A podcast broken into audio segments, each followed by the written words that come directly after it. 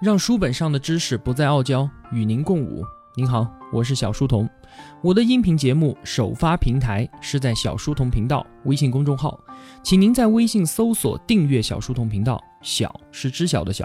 若想与我们直接交流的话，请在微信公众号内回复 QQ，我会将 QQ 群推送给您。另外，为了方便您收听往期节目，可以通过喜马拉雅平台搜索找到小书童频道进行收听，并且在喜马拉雅平台订阅、点赞和评论我的节目，都可以极大的帮助到我的成长。小书童再次叩谢。这是解读《人类简史》的最后一期节目，内容有些多，可能我会说的快一点。上一期节目里面，我们大胆的预言了，当新一轮的科技浪潮到来的时候，世界会发生什么样的改变。我列举了三个关键词：第一个权威，第二个平等，第三个分离。上一期节目啊，我们对这个问题的讨论只是开了一个头。我们看到，现在全世界所崇尚的人本主义即将瓦解。最高的权威将从以人为本转移到听从新科技的建议，这是因为啊，被我们奉为最高行动纲要的个人自由意志，其实它只不过就是我们大脑和神经系统经过精密计算所给出的计算结果罢了。而这样的结果会被我们身体之外的设备所取代，并且它可以比我们自己的身体做的还要好得多。我们再来看两个身边的小例子。比如说，我想买一本书，那么我会打开亚马逊的网站。当进入首页的时候，就会跳出来一个广告。亚马逊会说：“哎，我认识你，你的所有阅读记录我都知道。你喜欢哪本书？你不喜欢哪本书？我都一清二楚。根据我对你的分析，我建议你看看以下几本书，然后把这些书列出来给我。这个感觉大家应该再熟悉不过了，对吧？淘宝的购物推荐，打开各种网页推送给你的购物广告。”现在都是根据你之前的搜索记录进行分析之后，为你量身定制的。有的同学在用今日头条的 APP，但是会抱怨说，这个 APP 怎么每天给我的都是黄赌毒的新闻啊？那就真不好意思了，就是因为数据分析出来，你平时就是喜欢浏览这些东西，这是给你的按需定制服务。那么，亚马逊收集你的购物记录只是第一步。它现在可以收集到的关于你的信息已经越来越多了。如果你不用纸质书，而是用亚马逊的 Kindle 进行阅读的话，那么好，你在阅读它的同时，它也在阅读你。Kindle 现在已经知道哪本书你只读了一半，知道你读了多少页，知道哪些内容你读得快，知道哪些内容你是反反复复的在仔细的研读。这只是一个开始。紧接着哈，如果我们给 Kindle 装上一个摄像头的话。那么 Kindle 就会知道你读到什么地方你笑了，你读到什么地方不耐烦或者是生气了。再进一步，Kindle 可以知道你在读的内容对你的心跳和你的血压等等的生理指标带来了什么样的影响。你想想看啊，一个小小的电子书阅读器就可以获取你这么多的个人数据。那么以后我们身边无处不在的数据收集器会收集到关于你的几乎所有信息。包括那些你自己都察觉不到的，在潜意识范围的行为习惯，他们都能够完全的洞察，最后把这些数据汇总再进行分析。那么他们岂不是要比我们自己还要更加的了解我们吗？这些数据不是光光拿来给你推送小广告这么简单的，甚至还可以建议你跟谁结婚，你相信吗？在之前的历史上啊，我们面对婚姻选择的时候，我们会去问自己的父母，或者去问自己的长辈。后来，人本主义告诉我们，不要听他们的，听从你自己的就可以了。你喜欢谁，就和谁去结婚吧。但是，现在我们进入了数据时代，情况又变了。很有可能，我们以后都要听 Google 的，因为他比你更加了解你自己。当面临选择的时候，Google 会告诉你。从你出生的那一天起，我就跟随着你了。你看过什么样的书，你受过什么样的教育，我全部都知道。我倾听了你的每一通电话，翻阅了你的每一封电子邮件，并且我还用生物化学仪器一直追踪着你。你去和不同人约会的时候，我都知道你的心跳和血压发生了什么变化。根据我多年对你的分析的经验，我现在要告诉你，你要和小红结婚，而不要和小美结婚。就是因为我太了解你了，我甚至都知道你并不喜欢我给你的这个建议。你希望我告诉你，你和小美结婚吧，因为小美长得漂亮。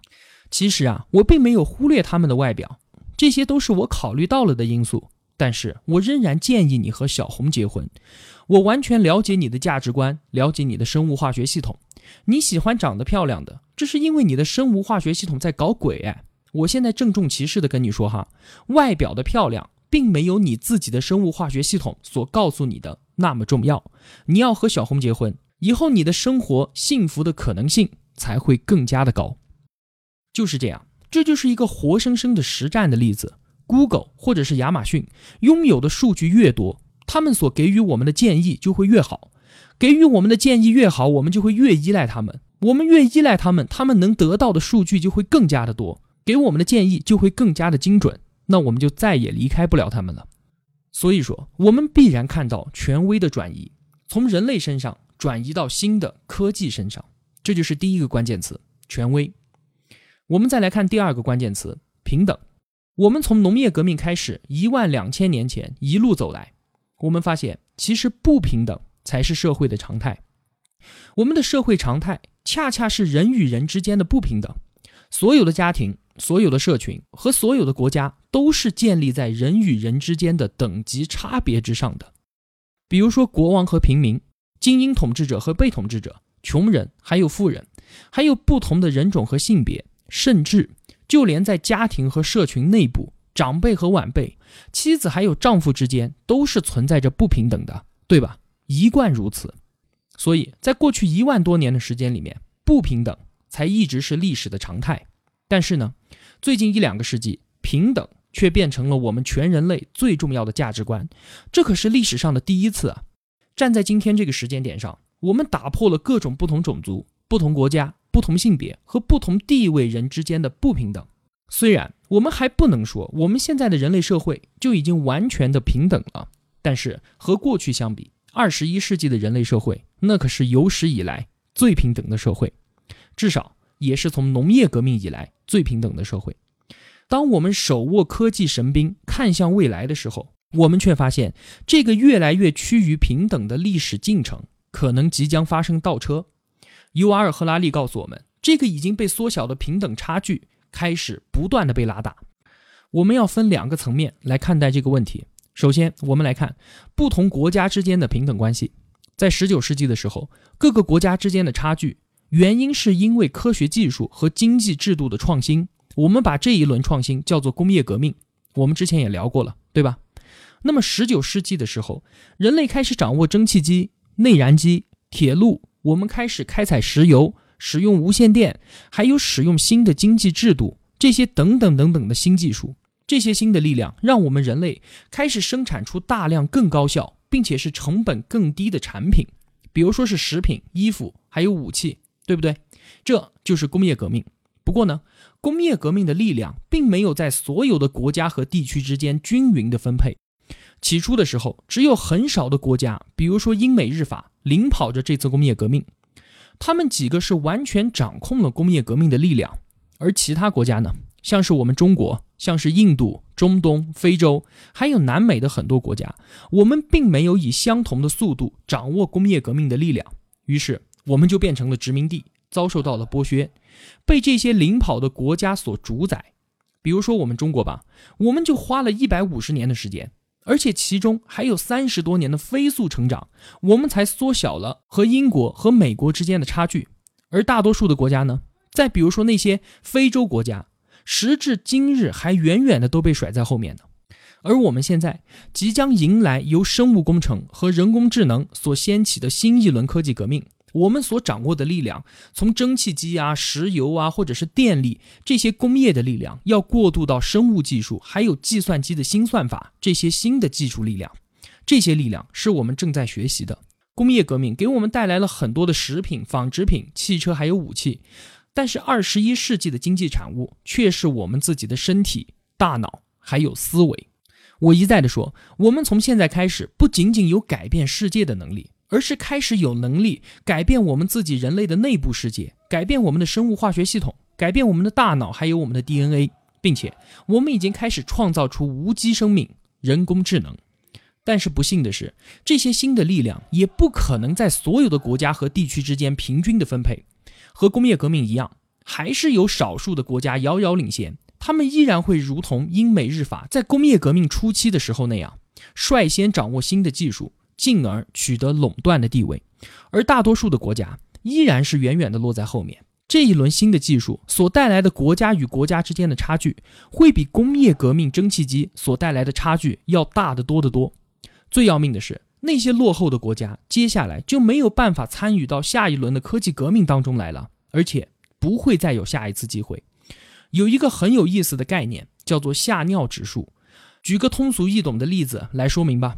如果你拥有一台时光机的话，你把两百五十年前身处一七五零年，也就是工业革命之前的小明同学带到我们今天的世界来参观一下，他会看到人们坐在铁皮盒子上，在宽敞的高速公路上从他眼前飞驰而过，看见每一个人用一个长方形的工具，把眼前看到的一切东西都能记录下来，并且还可以看着地球另一边朋友的脸，一边相互聊天，还有无数他根本就想象不到的黑科技。如果这个时候你再跟他聊一下互联网，你跟他聊聊国际太空站，你跟他说说核武器还有相对论，那么这个时候你猜他会是什么样的感受呢？惊讶、震惊，或者是脑洞大开？这些词都太温顺了，小明同学直接就被吓尿了。那么如果小明同学尿了之后，他回到他的世界觉得很不甘心，就来找你借了时光机，同样想把生活在两百五十年前，也就是幺五零零年的小刚同学也吓尿。但是小刚同学跟着他穿越了两百五十年，来到了一七五零年的世界，他并没有被吓尿，因为他可能会惊讶于欧洲帝国的崛起，甚至对于世界地图的认知也会发生巨大的改变。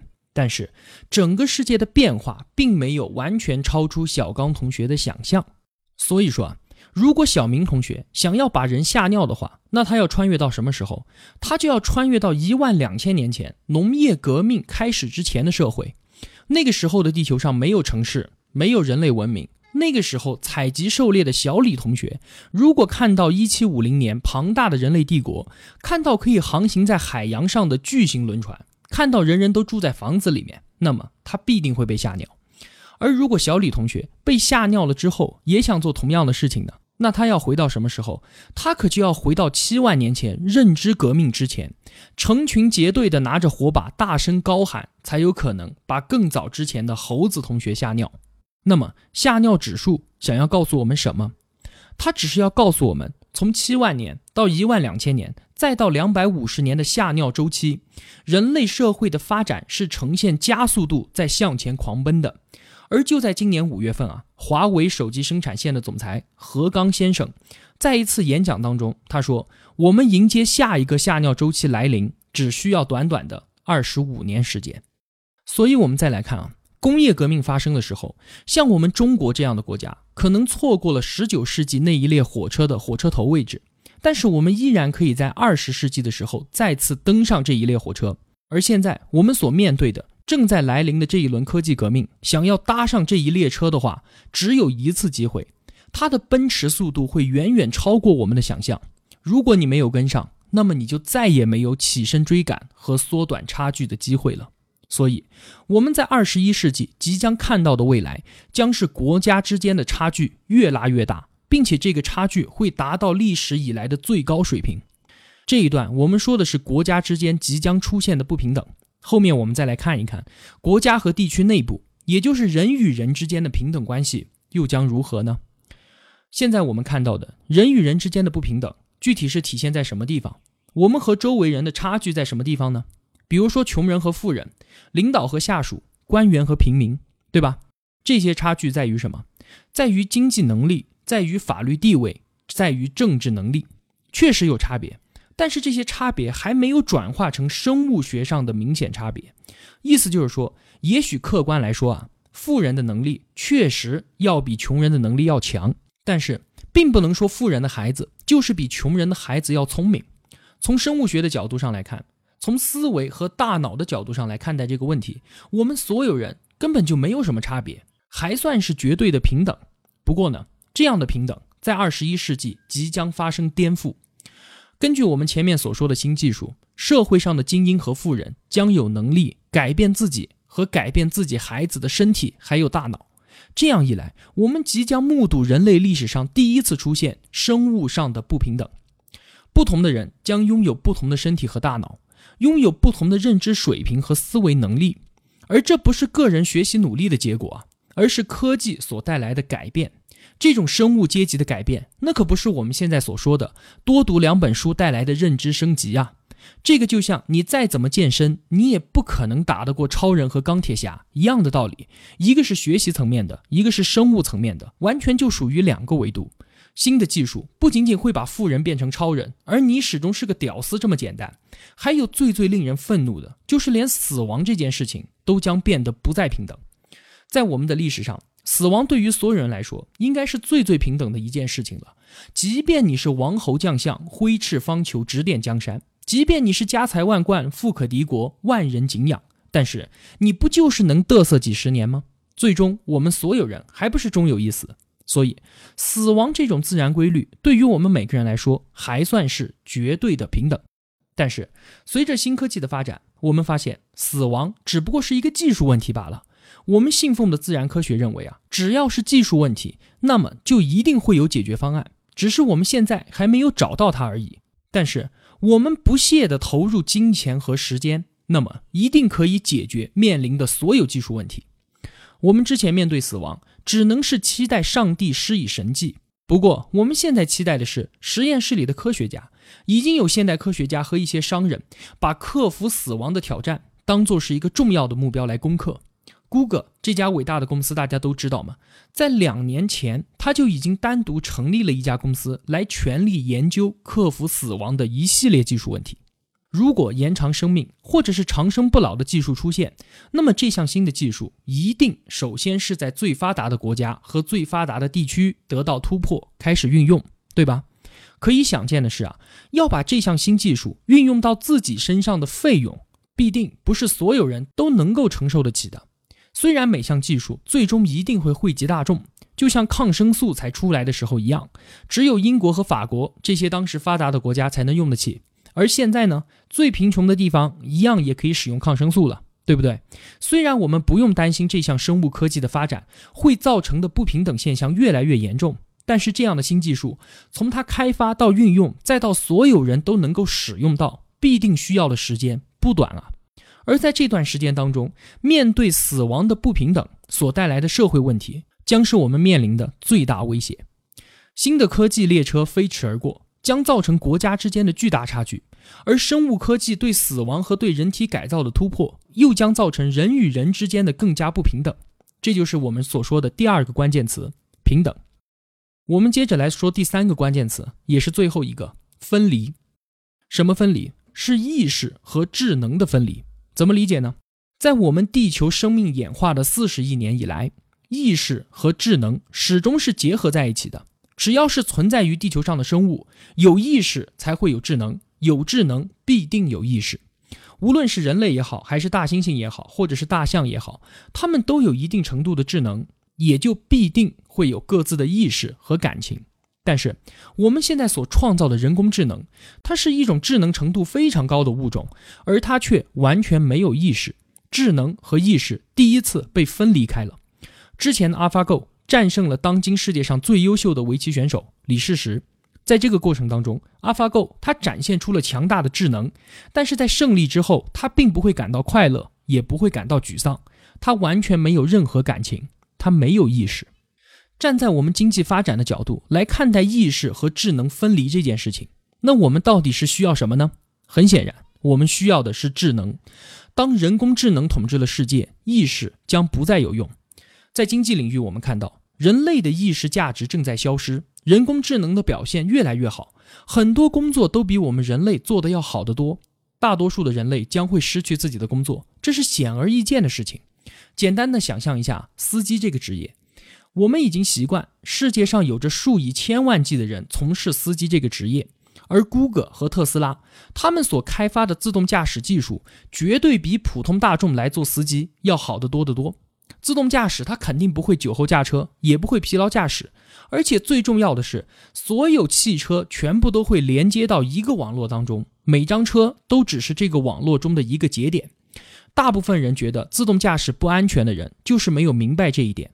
当所有的汽车都是自动驾驶的时候，那么由一个系统来进行调度，人类开车的话，是你开你的，我开我的。我反应快一些，我可能能避让危险；你反应慢一些，你就撞在了一起，这就导致了大量的车祸。而自动驾驶的终极形态，则是每一辆车、每一个信号灯、每一个路标都会纳入到网络的中央系统进行计算之后，再进行统一的调度。这样的系统不需要人类的意识，而只需要智能，就能够让它运转的非常高效。这样一来，再也不会出现车祸了，甚至连堵车都不会出现，因为中央系统可以预见哪里会堵车，而让车流绕开这个地方。这样一来，车辆的使用会更加的高效，整个世界需要的车也会比现在还要少。这不但挽救了生命，还节约了能源，并且还保护了环境。但是所带来的结果就是，所有的司机、所有的驾校老师、所有的交通警察，通通失业。这只是科技对于汽车行业所带来的改变，所有的人类意识将在这个行业中彻底的消失。我们再来看另外一个行业——医疗。大家可能觉得司机这样的工作确实很容易被人工智能所替代，但是医生这个职业那可是高精尖啊。不过，尤瓦尔·赫拉利告诫我们：如果你现在还想报考医学院，想着在今后的二十年职业生涯中可以做一名受人敬仰的医生，那么，这已经是一个无法再实现的愿望了。医生的基本作用是什么？就是给我们提供诊断嘛，对吧？诊断的过程是个什么样子的？就是让你先做一系列的检查，拿到这些检查结果，再根据医生自己的经验，调用他自己大脑中的数据库进行比对，然后告诉你你的身体出了什么毛病，最后再在成千上万的药品中推荐几种药品给你，或者是建议你采用什么样的治疗方法，对不对？这个就是医生对你进行诊断的整个过程，并且因为我们现在的医疗资源非常的有限，所以每个医生可能只能给你提供五到十分钟的服务。反正我每次因为一些身体的小问题去医院看病，看病的过程比我自己生病所感受到的痛苦还要大，因为医院人实在是太多了。我们把诊断的过程分解之后，会发现医生所要具备的所有素质。其实都非常容易被人工智能所取代。首先，病人做各种检查，收集病人的数据，这项工作现在已经就不是医生在做了，而是机器在做，对不对？其次，医生要对成千上万的疾病都非常的熟悉，这样才能够用你的检测结果判断出你得了什么病。最后，医生还要了解很多的药物和治疗方法，知道哪种药物和方法对你的病最有效，最后开出处方。到这一步的时候，我们就会发现，医生绝对不可能比人工智能做得更好。为什么？因为没有哪一个医生可以熟悉世界上的所有疾病和所有药物，并且没有哪个人类医生可以每天更新自己的医学知识，随时关注和学习最新的医学研发成果。再有就是，每个医生针对每个病人，他只有五分钟到十分钟的时间，因为医生少，病人多，医生他要承受巨大的时间压力。所以，这个世界上根本不可能有哪一个医生能够清楚的记得你做过什么检查，你生过什么病，还有你已经接受过什么样的治疗。这些啊，人类医生根本就不可能做得到。但是对于人工智能来说，却是易如反掌。和自动驾驶技术一样，人工智能医生最厉害的地方就是在于它的大数据能力。所有的人工智能医生对世界上的所有疾病和所有药物都了然于胸，他们可以每天更新自己的数据库。所有的病人都可以接受到一样优秀的诊断，并且他们可以记录你的所有病史，以及你的家人、你的祖先和与你有过任何接触人的病史，这些他全部都知道。还有，人工智能医生，因为它可以无限的复制，所以它就根本不存在时间上的压力。每个人都可以拥有自己的私人医生，专门为你进行一对一的服务。如果一个普通的人类，想要成为一名想要成为一名医生的话，他需要进行十多年的医疗知识的学习，才能够称得上一名合格的医生。在这个过程当中，需要投入大量的时间、大量的金钱才行，并且医生所能服务的病人肯定是有限的嘛。而人工智能医生呢，只需要一次性的解决技术问题，我们就可以得到无数多的医生。这一次性的投入可能花费非常巨大。但是这绝对比继续培养人类医生要便宜的多得多，而且效率还有服务质量必定也是高得多。像这样经济实惠、量又多的划算买卖，我们聪明的人类怎么可能不这样做呢？和自动驾驶一样，在医疗领域，我们需要的也只是智能，而不是意识。由此来看，在我们的社会系统之上，在人类的未来之上，就悬着一个巨大的问号，就是我们人类会不会从此变得毫无用处，最终从市场中被完全驱逐出去呢？十九世纪的工业革命以来，创造了一个新的阶级，叫做无产阶级，或者是工人阶级。当今的政治和社会很多问题都是围绕着工人阶级的需求和愿望的。在二十一世纪，我们即将看到的这一场科技革命，人工智能的崛起，可能会造成一个新的庞大的阶级，我们可以称之为无用阶级。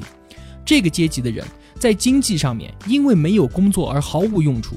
当面对这样一个庞大阶级的诞生，我们又该怎么办呢？好了，就说这么多吧。解读《人类简史》就此收官，我后面也不会再做一个后续了。赶紧准备必然的解读，才是当务之急。后面我需要一段时间的准备，我们不见不散吧。